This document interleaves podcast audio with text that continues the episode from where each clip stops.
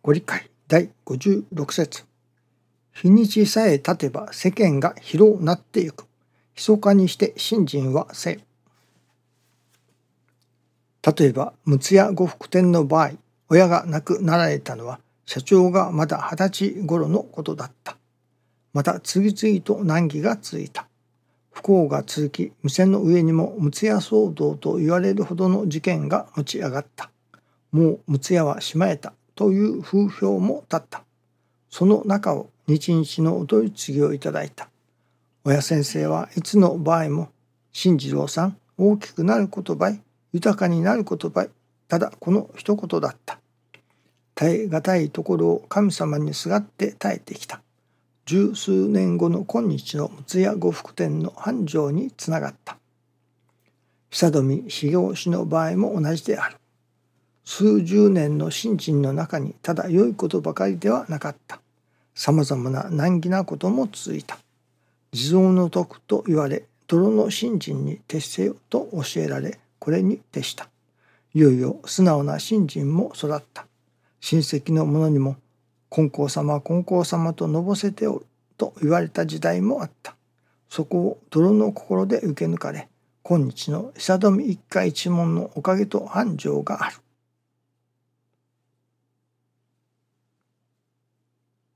師匠がこの身にご理解で教えておられますことは、まあ、いくつもあるのでしょうが、この二つのこと、このお二人の方が教えを行事抜かれたそのことに取り組み抜かれた。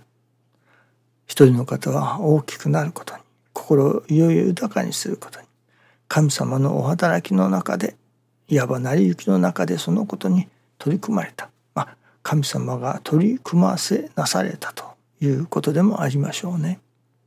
もう一人の方はそれこそ泥の心を行じることに、まあ、貫かれた。はまられたというのでしょうかね。それもただ自分がそうしたのではない。神様がその成り行きの中に泥の心を稽古させなされたということになりますね。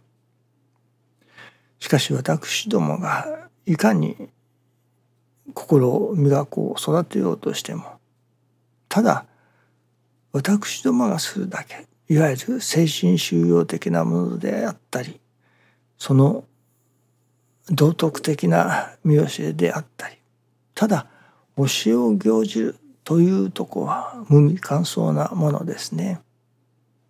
そこに神様の手応えがあるまあ神様がご褒美のようなものをくださったり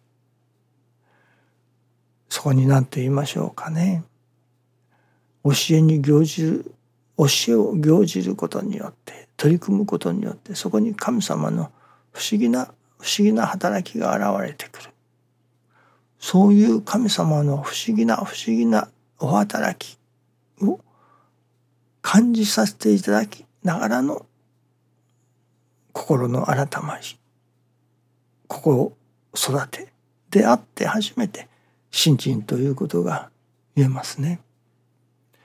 ただのプラス思考であったりただの心磨きであったり道徳的ないい人になりましょうとかそういう何と言いますかねただ単なる教えを行じる教えに取り組むというのではないそこに手応えを感じる神様の不思議な不思議なお働きをいただきながらのことでなければ長続きはいたしませんし私どものまあ信心神様となるほどつながっている神様がご将来の世界だという世界に入っていくこともできませんね。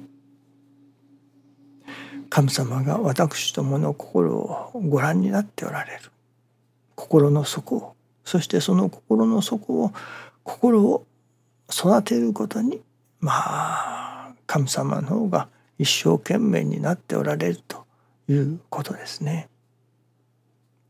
師匠の口癖と言いましょうかよくおっしゃっておられました。また師匠がそうであられましたことはこの神様は私師匠ですねが願った通りのおかげをくださることはないと。願いが願い通り思いが思い通りになったことはないと。しかしいつの場合も思い以上願い以上のことになっている。とおっしゃっておられました。そしてそのご自分が神様からいただかれるさまざまなお知らせであったり出来事成り行きであったりそういうものをまあ研修なら研修の時に言葉の端々に感じさせてくださってああああいう神様のお働きをいただけれるのか。ああやって神様とまあお付き合いさせていただくのか。といったようなものを感じさせていただいたものですね。よく師匠は同年心というようなことをおっしゃっておられましたが昨日は家内も言っておりましたがその信心が好きになる好きな人の話を聞くと同時にまたああなりたいなああなったらいいなというような憧れの念を持つということも大事だなということを家内が申しておりましたが確かに師匠はよく同年心ということを申しておられましたね。師匠に対する同年心それが信心の原動力ともなるということですね。そのどこに師匠の何と言いましょうかねありがたいそして神様の信心のありがたさそして神様を肌身に実感するその何と言いましょうか。天地とのコミュニケーション。神様とのコミュニケーション。絶えなるまでのそのコミュニケーションの様をお話ししてくださる。そしてそこに私どももああなれたらいいなというものを実感させていただいておったように思いますね。神様のまあ不思議なお働き奇跡的なお働きをいただく。感じつつ信心の稽古をさせていただく。ということが大切だということですね。神様を感じるということ。神様のお働きを実感するということ。神様の不思議な不思議な働き奇跡的な働きをいただきながらのものであって初めて新人生活と言えるのではないでしょうかね。ここ数日まあ1週間ほどでしょうかこのビデオの画質が少し変わっているのに気づかれた方はおられるでしょうかね。実はカメラが変わっております。それは2ヶ月ほど前ですか。中古のカメラをまあオークションで落札したと。しかしそれが送られてこない。まあ今でも送られてきません。売り手の方からの何の連絡もありませんし eBay からの連絡もない。その道中の郵便局ですか。郵便屋さんからの連絡ももう何もなくなった。まあ途絶えてしまった。まあ380ドルでしたかね。で落札しましたが結局あれは無駄の無駄なお金まあ騙されたんだ。といったようなことを言われますけれどもまあ詳しいことはよく分かりません。しかし不思議なことにある方からもっとそれ以上にその新品のカメラをいただきました。不思議ですね。これはまあ定価でいうと750ドルぐらいするものらしいですけれども。私がビットしたオークションで買ったのはもう2014年発売の古いカメラですね。もうやがて8年9年10年近くなりますか。そのくらいの発売のカメラですからもうたとえ使わせていただいたとしてもあと数年性能はいいです。性能はいいけれどもあと数年でやはり壊れてしまう可能性もある。この度いただいたカメラは2019年発売のカメラです。まあ製造はもう少し新しいですけれども。しかも新品ですからこれなら10年近く持つのかもしれません。まあなるほど。中古を願っておった。それが新品になった。まあものは違いますけれども。そういういわば思い以上願い以上のおかげになってきた。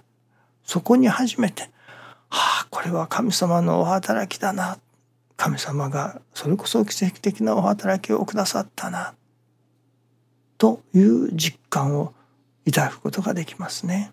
もちろんそれはありがたいことです。嬉しいことですね。そのやはり思い通り願い通りのおかげをいただいただけでは神様のお働きをより一層ありがたいものとして感じることができない。まあ、できないことはないでしょうけれどもそこに思い以上願い以上奇跡的とも思えるようなお働きをいただいた時に初めて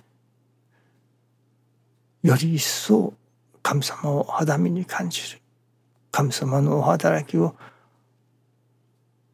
実感することができるより一層神様を身近に感じることができるようになるのではないでしょうかね。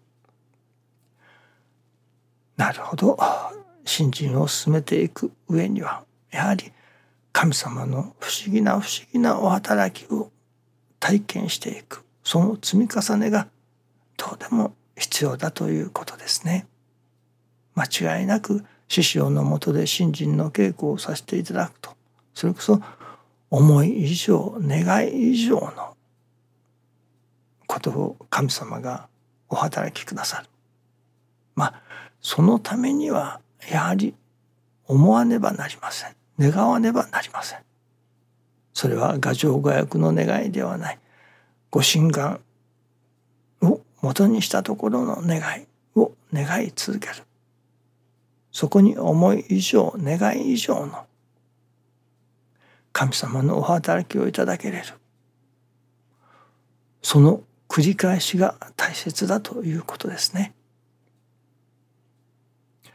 どうぞよろしくお願いいたします。